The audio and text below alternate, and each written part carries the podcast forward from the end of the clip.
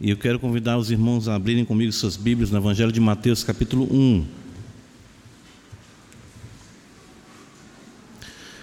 Vamos dar uma pausa na nossa exposição do capítulo 11 de Hebreus, nesse momento em que estamos considerando a beleza da encarnação. Vamos aprender mais da Sua palavra, esse tema tão sublime. Evangelho de Mateus, capítulo 1, nós iremos ler do verso 18 ao verso 25.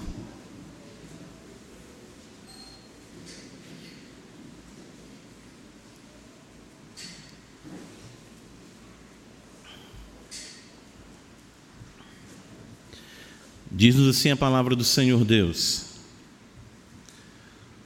Ora, o nascimento de Jesus Cristo foi assim.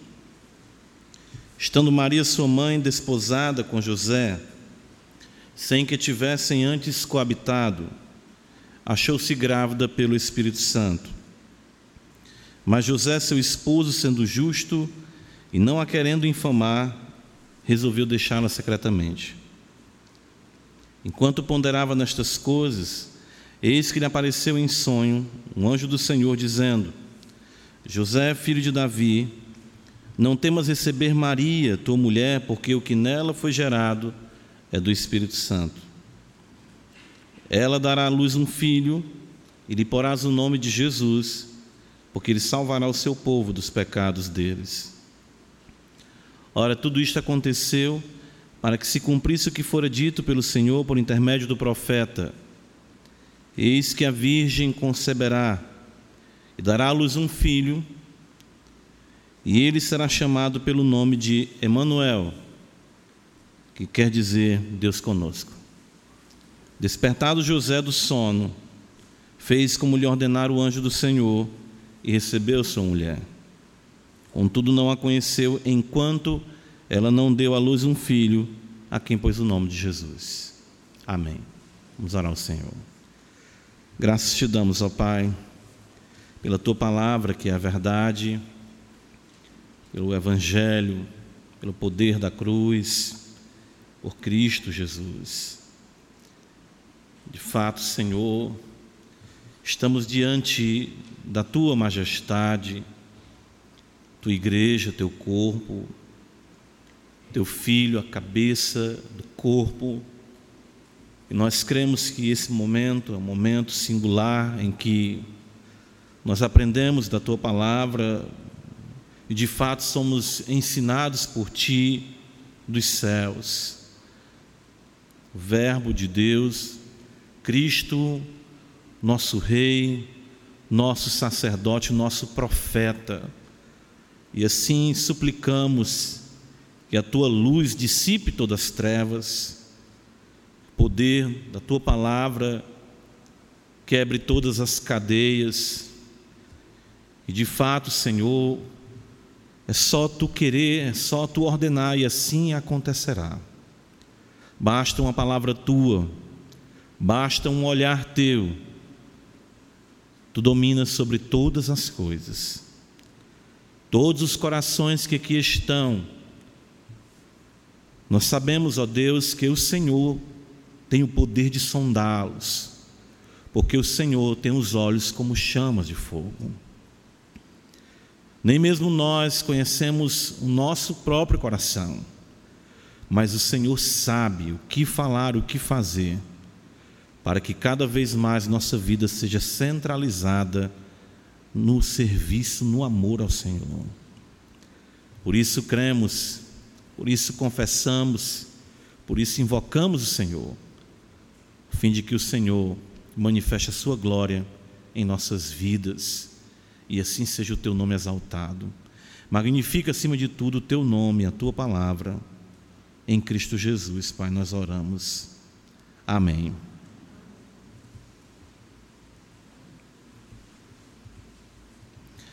Natal, nascimento do Senhor, Falamos mais especificamente da encarnação, o Verbo se fez carne. João abre o seu evangelho assim: né? no princípio era o Verbo, o Verbo estava com Deus, enfim. Ele fala que o Verbo se fez carne e habitou entre nós. De muitas formas, os apóstolos destacam a singularidade desse momento. Paulo vai falar exatamente que na plenitude do tempo Deus enviou seu filho, nascido de mulher, nascido sob a lei. Nós vemos de fato isso profetizado no Antigo Testamento, os profetas anunciam esse momento singular. Nós temos na encarnação ah, o princípio da consumação de todas as coisas, a habitação de Deus conosco, de fato, isso é singular. Porém, nós sabemos que, como tudo o que nós tocamos, lamentavelmente, nós contaminamos, e nós sabemos da triste realidade das redefinições ou tentativas de uh, redefinições quanto ao que significa de fato o nascimento do Senhor. Né? Não há nada de errado em nós estarmos juntos, em nós nos alegrarmos, em nos confraternizarmos. Esse é o momento em que, como família também, nós gostamos de sentarmos à mesa juntos, gostamos exatamente de alguns de deixarem sua casa mais alegre, e isso também não, não vejo nenhum problema quanto a isso. Ah, mas eu creio que é importante que não percamos de vista o impacto dessa verdade sobre nossas vidas. O impacto exatamente da encarnação, do nascimento do Redentor e o que isso de fato ocasiona, ocasionou e ocasiona na vida de todos nós, povo de Deus, e até mesmo podemos dizer do mundo, que sem o conhecê-lo, ainda assim é impactado por essa verdade tão singular do nascimento do Redentor.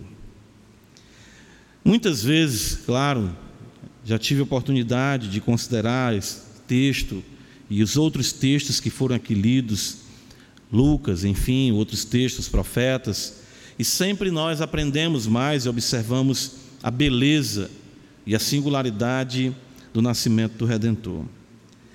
E quando eu olho exatamente para esse texto de Mateus, eu vejo como o impacto de Deus na vida do homem realmente algo bem interessante e e algumas vezes não compreendido por nós.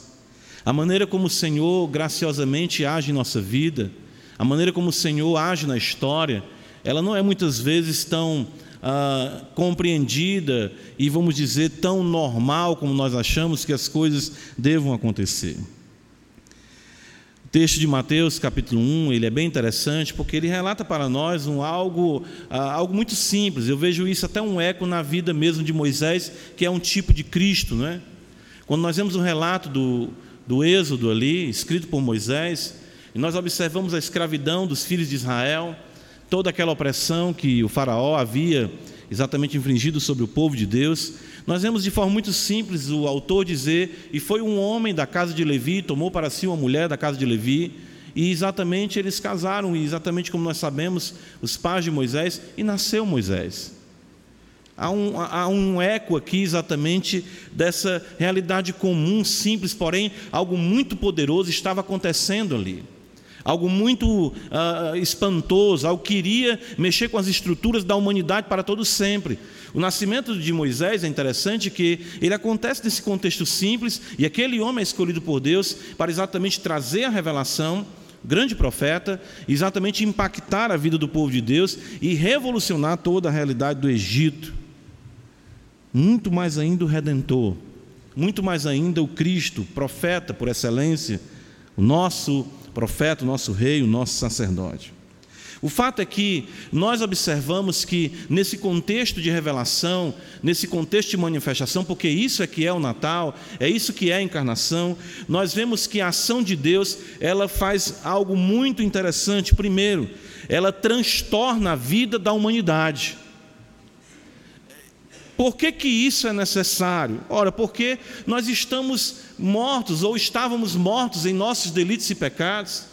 E de fato a humanidade, mesmo ainda considerando a questão do nascimento do Senhor, não consegue perceber que o Natal, sim, tudo bem, para aqueles que entendem, se alegram com a luz, maravilha, mas para aqueles que ainda estão em trevas, de fato, isso causa um transtorno. Para aqueles que ainda não entendem, estão levando sua vida de forma muito comum, não percebem que ali o propósito de Deus é transtornar a nossa vida para que venhamos ficar atentos àquilo que Ele quer nos comunicar. Veja o que diz o versículo 18, eu acho interessante a maneira muito, muito sutil como Mateus coloca. Ele diz: Ora, o nascimento de Jesus Cristo foi assim: estando Maria, sua mãe, desposada com José, sem que tivessem antes coabitado, achou-se grávida pelo Espírito Santo. Nós temos aqui um casal, nós temos um homem, José, nós temos uma mulher, e toda a expectativa que envolve a realidade do casamento, os planos que Maria tinha para a sua vida, os planos que José tinha para a sua vida, enfim, toda a preparação. Tivemos tantos casamentos recentemente aqui, recentemente aqui e vemos como isso é importante na vida uh, dos nubentes, do, do noivo, da noiva, e toda a expectativa que isso exatamente traz para aqueles que estão envolvidos, até mesmo os familiares, claro. E de repente nós vemos aqui toda a vida de José, toda a vida de Maria virada, de certo modo, de ponta cabeça, porque acontece algo inexplicável, algo inesperado. Como é que nós podemos imaginar que uma mulher vai se achar grávida pelo Espírito Santo?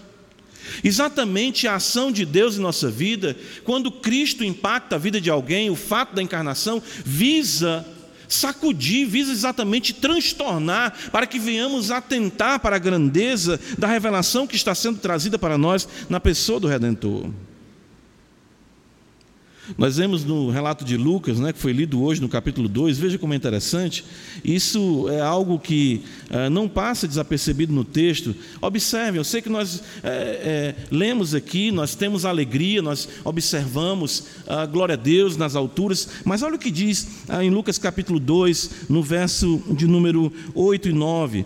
Havia naquela mesma região pastores que viviam nos campos e guardavam seu rebanho durante as vigílias da noite. A vida era tocada de forma comum. No cumprimento das suas responsabilidades, no guardar dos seus rebanhos, no frio que enfrentavam, nas feras que afugentavam. E um anjo do Senhor desceu aonde eles estavam, e a glória do Senhor brilhou ao redor deles, e ficaram como? Tomados de grande temor. Isso é muito interessante, não é? É, geralmente as pessoas têm essa ideia, ah, glória de Deus e tudo, aleluia, né? que maravilha. Ah, claro, eu entendo, nós exaltamos, bendizemos o Senhor, mas quando nós observamos a manifestação de Deus na vida dos homens, e nós temos no Natal, na encarnação em Cristo, a manifestação plena, isso é algo de um impacto único, cósmico, sobre toda a terra. Um homem, uma mulher simples, sem nenhuma pretensão ou projeção na sociedade, tem todos os seus planos turbados. E os pastores que viviam tranquilamente desenvolvendo seus papéis aqui, guardando seus rebanhos, ficam de fato tomados de grande temor. Isso é bem interessante quando percebemos nas manifestações de Deus no Antigo Testamento que nós costumeiramente chamamos no âmbito teológico de teofanias, as manifestações de Deus que de fato impactaram grandes homens e os deixaram quase que como mortos. No caso do próprio Daniel. Em Mateus mesmo, capítulo 2, veja o que está escrito, uh, o texto nos fala: tendo nascido Jesus em Belém da Judéia, em dias do rei Herodes, eis que vieram os magos do Oriente a Jerusalém e perguntaram onde está o recém-nascido rei dos judeus, porque vimos a sua estrela no Oriente e viemos para adorá-lo. Nós não paramos às vezes para considerar que, que aconteceu com esses homens chamados aqui de magos, eram sábios, que estudavam exatamente os astros, e eles então deixam tudo, deixam sua vida e se empenham numa peregrinação de muitos dias, dias, semanas, para seguir exatamente uma estrela que apontava para eles o nascimento do Redentor. A vida deles foi também transtornada. Todos os projetos, todos os planos, tudo que eles faziam, com certeza suas famílias, alguém, onde vocês vão, o que aconteceu? Aconteceu algo singular. É isso que é muito importante nós considerarmos nesses dias, nesse momento em que estamos mencionando o nascimento do Redentor. O texto diz, exatamente no versículo 3 de Mateus capítulo 2, que tendo ouvido isso, alarmou-se o rei Herodes. O rei se alarma com um recém-nascido. A vida de Herodes é transtornada por uma criança envolta em panos que não tinham poder de fazer nada, de certo modo, contra ele. Mas o próprio Herodes teme, por quê? Porque Herodes tem uma compreensão de realidades escriturísticas, tanto que ele procura os fariseus, os sacerdotes, para saber onde haveria de nascer o Cristo Redentor. Veja o que está escrito, então, convocando todos os principais sacerdotes e escribas do povo, indagava de onde Cristo deveria nascer. Em Belém da Judéia responderam eles, porque assim está escrito por intermédio do profeta, e aí vem a profecia exatamente uh, de Miquéias, capítulo 5. O fato é que os irmãos percebam no versículo 3, o texto fala que Herodes alarmou-se, não somente Herodes, com ele toda Jerusalém. Percebem isso? Ou seja, a, a chegada de Cristo, o fato de Cristo vir a esse mundo, Exatamente abala as estruturas e mexe até mesmo com as pessoas mais simples, com as pessoas mais poderosas, com os indiferentes, com os religiosos. Cristo de fato é levantado, como diz ali a, a, a, o, o, o, ancião ali em Lucas capítulo 2, agora fugiu a memória do nome dele, ok, é, é, falando exatamente de Simeão. Lucas 2, ele diz exatamente no versículo de número 34: Eis que este menino está destinado tanto para a ruína, como para levantamento de muitos em Israel e para ser alvo de contradição. Cristo, o Redentor, jamais alguém pode se encontrar com Ele ou ter a sua vida é, é, interferida pela verdade de quem Cristo é, pelo conhecimento de quem Cristo é e permanecer neutro quanto a isso. É isso que, que nos mostra a realidade do nascimento do Redentor. Nós temos o exemplo clássico, né, quando Saulo está ali é, em Atos dos Apóstolos, indo para ah, Damasco, para perseguir os cristãos e exatamente o Senhor se revela para ele e toda a vida de Saulo é mudada, todos os projetos, os planos de Saulo são mudados e ele agora passa a dizer: Quem és, Senhor? Ele diz: Eu sou Jesus, a quem tu persegues. Em Atos dos Apóstolos, ainda é interessante, no capítulo de número 17, veja só, está escrito. Uh, concernente à pregação já do apóstolo Paulo com Silas em Tessalônica, nos diz exatamente o seguinte: veja como é interessante a partir do verso 6.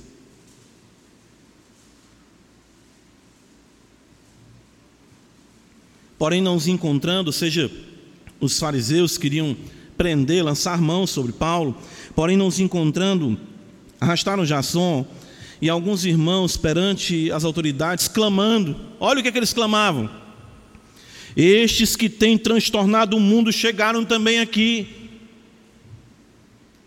A mensagem do Evangelho transtorna a vida do homem, tira ele exatamente da sua quietude, do seu conforto, perturba o homem. Isso aconteceu na vida de José, isso aconteceu na vida de Maria um projeto, um projeto de vida, um plano, um destino, um rumo traçado, e o anjo diz: vai ser desse jeito. O Senhor muda a vida daqueles que de fato compreendem a verdade do Evangelho. Eu gosto muito de considerar isso na nossa vida, nós se nós podemos dizer que o impacto do Verbo de Deus, de Cristo em nossas vidas, ele exatamente eh, transtornou, mudou todo o nosso ser, mudou o nosso projeto de vida, foram mudados os nossos planos. Não é simplesmente algo que nós consideramos como belo, como interessante, como terno, meigo, bonito, não é apenas isso. Porque de uma forma ou de outra, a manifestação do Cristo de Deus, será um transtorno na vida de todo homem, ou para a salvação, ou para a condenação. Mateus capítulo 1, volta comigo, observe, ele vai dizer algo bem interessante. Nós vemos aqui que isso mexe com José e, e, e não é algo que ele vai receber. Para nós, isso, que benção, né? que maravilha, né? Maria, grávida do Espírito Santo, como é que isso entra na cabeça né, da pessoa? Está tá grávida, está do Espírito Santo, isso não tem precedente. Olha o que é que José faz no versículo 19. Mas José, seu esposo, sendo justo E não querendo infamar, resolveu deixá-la secretamente. Enquanto ponderava nestas coisas, eis que lhe apareceu em sonho um anjo do Senhor, dizendo: José, filho de Davi, não temas receber Maria, tua mulher E nós observamos aqui em José exatamente o que nós tentamos fazer com as verdades que impactam a nossa vida. Nós tentamos redefinir as coisas, nós tentamos dizer que não é tudo isso verdade. Nós começamos a ponderar e a pensar que rumo tomar, que coisa fazer, e não atentarmos para a realidade da revelação e aquilo que Deus está querendo comunicar a nós. José ia deixar Maria. Claro, ele tinha uma motivação justa, mas era decisão equivocada. Era a redefinição, podemos dizer aqui, do Natal a redefinição do impacto da encarnação sobre sua vida.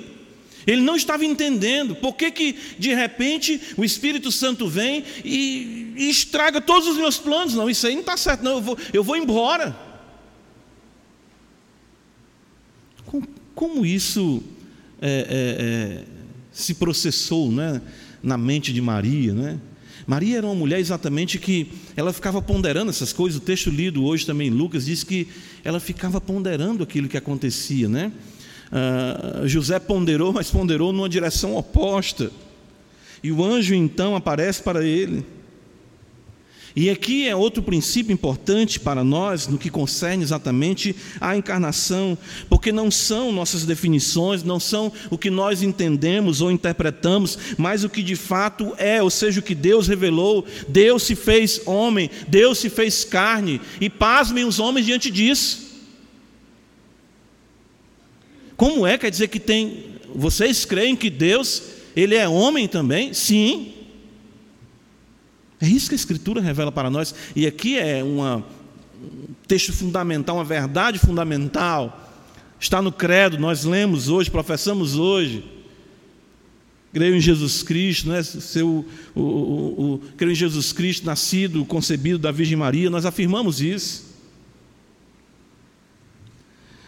Mateus, veja, versículo número 20, o anjo diz para ele, e aqui é que é importante nós entendermos a, a maneira gloriosa como Deus atua. Enquanto ponderava nestas coisas, eis que lhe apareceu em sonho um anjo do Senhor, dizendo: José, filho de Davi, não temas receber Maria, tua mulher, porque o que nela foi gerado é do Espírito Santo. Fico pensando como isso soou para José, ou a revelação que foi dada a ele. Porque é com essa palavra que o anjo vamos dizer, consola e traz José dessa tentativa de redefinir os fatos uh, de acordo com as suas perspectivas, né? Uh, uh, é do Espírito Santo. Interessante isso. Para um judeu é bem interessante. Para nós talvez fuja um pouco a compreensão, mas o fato é que quando nós olhamos para a Escritura, nós vemos desde o princípio a ação do Espírito de Deus na própria criação. Gênesis 1 está escrito, né? os irmãos conhecem o texto, diz para nós exatamente o seguinte: vamos ler Gênesis 1, versículo de número 1 e 2: No princípio criou Deus os céus e a terra, a terra, porém, estava sem forma e vazia Havia trevas sobre a face do abismo e o Espírito de Deus pairava por sobre as águas. O Espírito de Deus estava agindo, o Espírito de Deus pairava sobre as águas. O que é interessante quando nós observamos na manifestação do Redentor, na encarnação, é que nós passamos a experimentar de forma ainda mais plena a era do Espírito Santo, a sua ação intensa sobre a face da terra, principalmente no contexto da revelação em Cristo Jesus, nosso Senhor. O Espírito traz, de fato, o Espírito ah, ah, ah, é, forma para o, o, Verbo um corpo no ventre da Virgem, guarda, preserva-o de toda a realidade de pecado em todo o tempo. No Evangelho de Lucas está escrito alguns pontos aqui interessantes. Ah, deixa eu mostrar isso para vocês. Ah, Lucas. Veja o que está escrito no versículo de número 21, que aconteceu depois que todo o povo foi batizado, né? Jesus também, e o versículo 22 diz: E o Espírito Santo desceu sobre ele em forma corpórea, como pomba. Isso evoca exatamente também a linguagem do Gênesis, do Espírito de Deus pairar, exatamente a realidade, é, transmite a ideia é, como uma ave, como exatamente essa forma corpórea que nós vemos aqui. No capítulo 4, versículo 1 diz: Jesus, cheio do Espírito Santo, voltou do Jordão e foi guiado pelo mesmo Espírito no deserto. Lucas capítulo 4 diz: Então Jesus, no poder do Espírito Santo, regressou para a Galiléia. Lucas capítulo 4, versículo de número 17 Jesus abriu o livro do profeta Isaías e achou o lugar no qual estava escrito: O Espírito do Senhor está sobre mim, pelo que me ungiu para evangelizar os pobres, enviou-me para proclamar libertação aos cativos e restauração da vista aos cegos, para pôr em liberdade os oprimidos e apregoar o ano aceitável do Senhor. Nós temos assim a criação tocada pelo Espírito de Deus nós temos aqui exatamente a carne humana eh, sendo sim glorificada no Cristo de Deus que ressuscita pelo poder do Espírito Santo. Nós temos aqui exatamente o permear de Deus em todas as esferas por Ele criadas, por conta de que o pecado a tudo contaminou, mas o Espírito de Deus, sobre o Verbo de Deus, no contexto belo da encarnação, permeia e traz a promessa da restauração de todas as coisas. Eu fiquei pensando quanto a isso, meditando, por isso que a criação geme. E é interessante o contexto onde o apóstolo Paulo diz isso. Romanos capítulo 8, veja a escritura, nos diz algo importante. Esse é o capítulo uh, chamado, por muitos que vão trabalhar com o livro de Romanos, como o capítulo do Espírito Santo. E a realidade do Espírito Santo está atrelada ao ministério do Cristo de Deus, na encarnação, na sua concepção, estando sobre ele, no seu ministério, na sua ressurreição, no seu ascender ao trono, no enviar o Espírito. José ouve do anjo, é obra do Espírito Santo, vai acontecer coisas gloriosas. Foi o Espírito de Deus que trouxe à existência todas as coisas pelo poder do Verbo. E veja o que está escrito.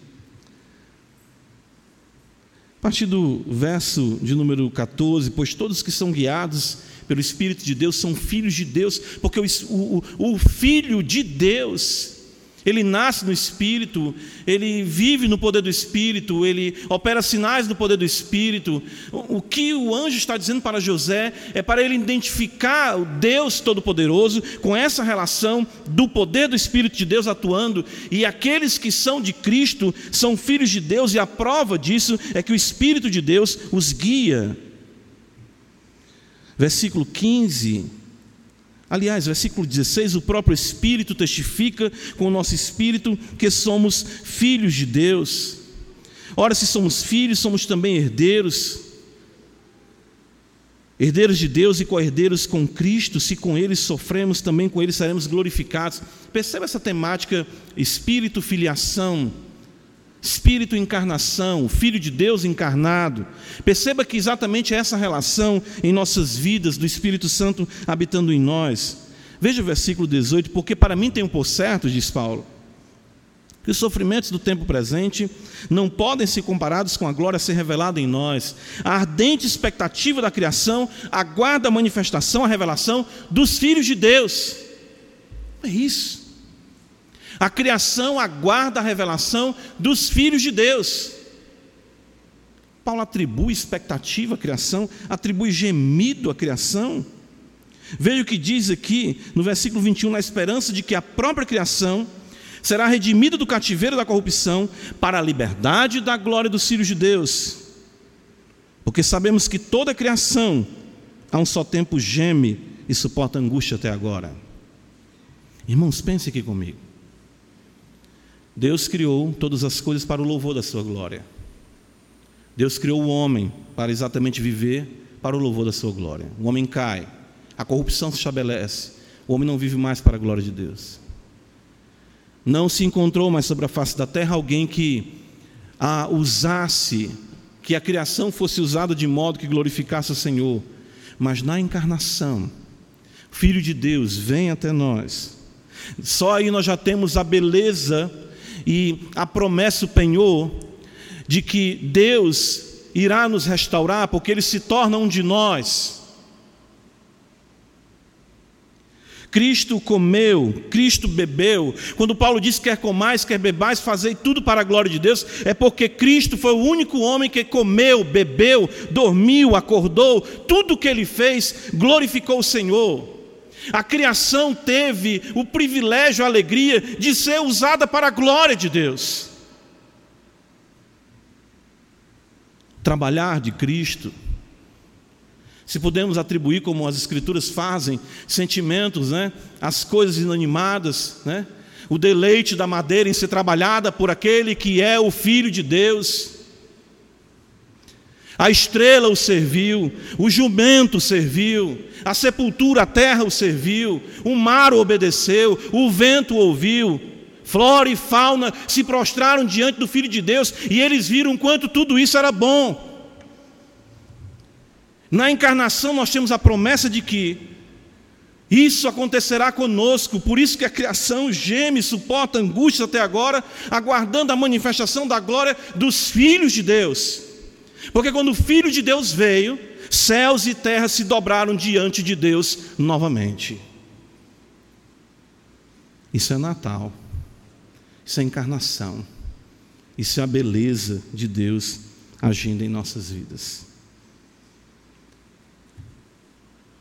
Mateus capítulo 1, veja comigo. Uh, na tentativa de José de resolver, né, fazer isso ou aquilo, uh, o transtorno, a redefinição, uh, o poder do Espírito Santo, nós vemos o anjo explicando para José como se dá essa, essa ação, modus operandi, vamos dizer assim, do Senhor Deus. Depois dele falar, veja, não temas receber Maria, Mateus 1,20, tua mulher, porque o que nela foi gerado é do Espírito Santo. Veja o que ele diz: ela dará à luz um filho. Isso me chama a atenção porque, ah, quando nós pensamos em poder do Espírito Santo, aliás, nós podemos até estar muito intoxicados com algumas definições também equivocadas ou redefinições. Nós pensamos como o Espírito Santo vai agir como o Espírito Santo vai fazer, vai ser uma coisa. Mas o anjo diz para José: ela dará a luz, será por um, um modo comum, rotineiro. Exatamente assim, nessa simplicidade, nesse, nessa, nesse avançar rotineiro que a glória de Deus haveria de se manifestar e é exatamente assim que nós observamos a ação do Espírito Santo naqueles que de fato têm o Verbo de Deus em suas vidas, trazendo um novo nascimento, um novo pensar, a nova maneira de agir, a fim de que a sua vida reflita a glória de Deus. O que é dito para José é o seguinte: ela vai conceber, vai dar à luz um filho, é, é isso não vai acontecer nada de tão fora do comum para seguir exatamente a beleza da bendita rotina e o poder sobrenatural do comum na transformação diária da vida de cada um. Isso é muito belo, porque as pessoas têm a ideia do poder de Deus como muitas coisas extraordinárias. Sim, Deus fez coisas extraordinárias. Mas a revelação plana de Deus está no seu Filho, em Jesus Cristo. É por isso que o autor aos Hebreus vai dizer que, havendo Deus outrora falado de muitas maneiras aos pais pelos profetas, nestes últimos dias nos falou pelo Filho, a quem constituiu o herdeiro de todas as coisas. Versículo de número, veja, 21 ainda, a palavra diz: Ele, de fato, ela dará à luz um filho, e lhe porás o nome de Jesus porque Ele salvará o seu povo dos pecados deles. Toda essa beleza, essa mensagem, todo esse transtorno, toda essa, essa ação poderosa do Espírito, pode parecer algo muito sublime ou difícil de entender, mas não é. A mensagem do Evangelho, tudo se é sintetizado no nome do Redentor, Jesus Que basicamente o anjo diz: porque ele salvará o seu povo dos pecados deles salvação para os eleitos, pecado vencido, santidade de Deus manifesta, pecaminosidade reconhecida, clamor pelo Redentor e Vé Salvador. É isso, Deus salvará os homens e as mulheres que crerem no Verbo que se encarnou, terão em suas vidas o poder do Espírito Santo, convencendo-os dessa verdade e vivendo as suas vidas comuns até que ele se manifeste novamente. Isso tudo é muito importante na nossa vivência e compreensão do que de fato significa o nascimento do Redentor. Ainda no capítulo 1, observe comigo, poderia falar muitas coisas ainda aqui no que concerne a profecia, o cumprimento, mas é interessante a, a mudança de vida, mudança que acontece na vida de José. Versículo 24 está escrito: Despertando José do sono, fez como lhe ordenara o anjo do Senhor e recebeu sua mulher. Toda essa revolução acontece, toda essa ação do Espírito acontece, esse modus operandi, tudo isso com um único objetivo: de Deus ser glorificado na nossa obediência. José, então, o texto vai concluir dizendo que José fez como o anjo ordenara. O anjo do Senhor havia ordenado. Então, aqui está o teste para sabermos se de fato compreendemos o sentido da encarnação e do Natal. Não é porque nós lembramos de Cristo nessa data. O mundo até faz isso de forma comercial de forma filosófica, de forma sentimental, caridosa, né? O período, né, de muitas, né, muitas, enfim, muitos empreendimentos aí que tudo envolve o redentor, tudo envolve, não na compreensão disso tudo, mas é exatamente aí que está a distinção. Quem de fato celebra a encarnação? É quem obedece à palavra do Senhor. José teve a sua vida totalmente turbada. Tentou agir, se esquivar de uma forma, enfim, mas o Senhor o trouxe, o fez compreender o poder do Espírito, o modo que Deus haveria de agir, a mensagem sublime, a salvação revelada, e José então aquece, se submete e obedece à palavra do Senhor. Então, Hoje nós estamos aqui nesse culto, fazendo alusão ao Natal, os nossos cânticos, leitura da palavra, tudo o que estamos fazendo visa destacar exatamente a singularidade do nascimento do Redentor. Mas o que é mais importante, devemos suplicar a Deus, é que possamos de fato amar a Deus e guardar os seus mandamentos, porque este fato é o dever de todo homem. Que Deus nos abençoe em Cristo Jesus, nosso Senhor. Amém. Ó Senhor da glória, nós louvamos o teu nome por tua bendita palavra. E queremos dizer a ti, Senhor, que se for para te obedecer, porque nós queremos, tu nos fez assim. Se houver necessidade, ó Deus bendito, tu tens o poder de revolucionar a vida de qualquer um que aqui está. E fazer com que o poder do teu Espírito Santo venha agir trazendo a compreensão da santidade de Deus, dos nossos pecados e da necessidade que temos do Salvador, Jesus, nosso Senhor. O que nós queremos, ó Deus, é que o resultado seja esse.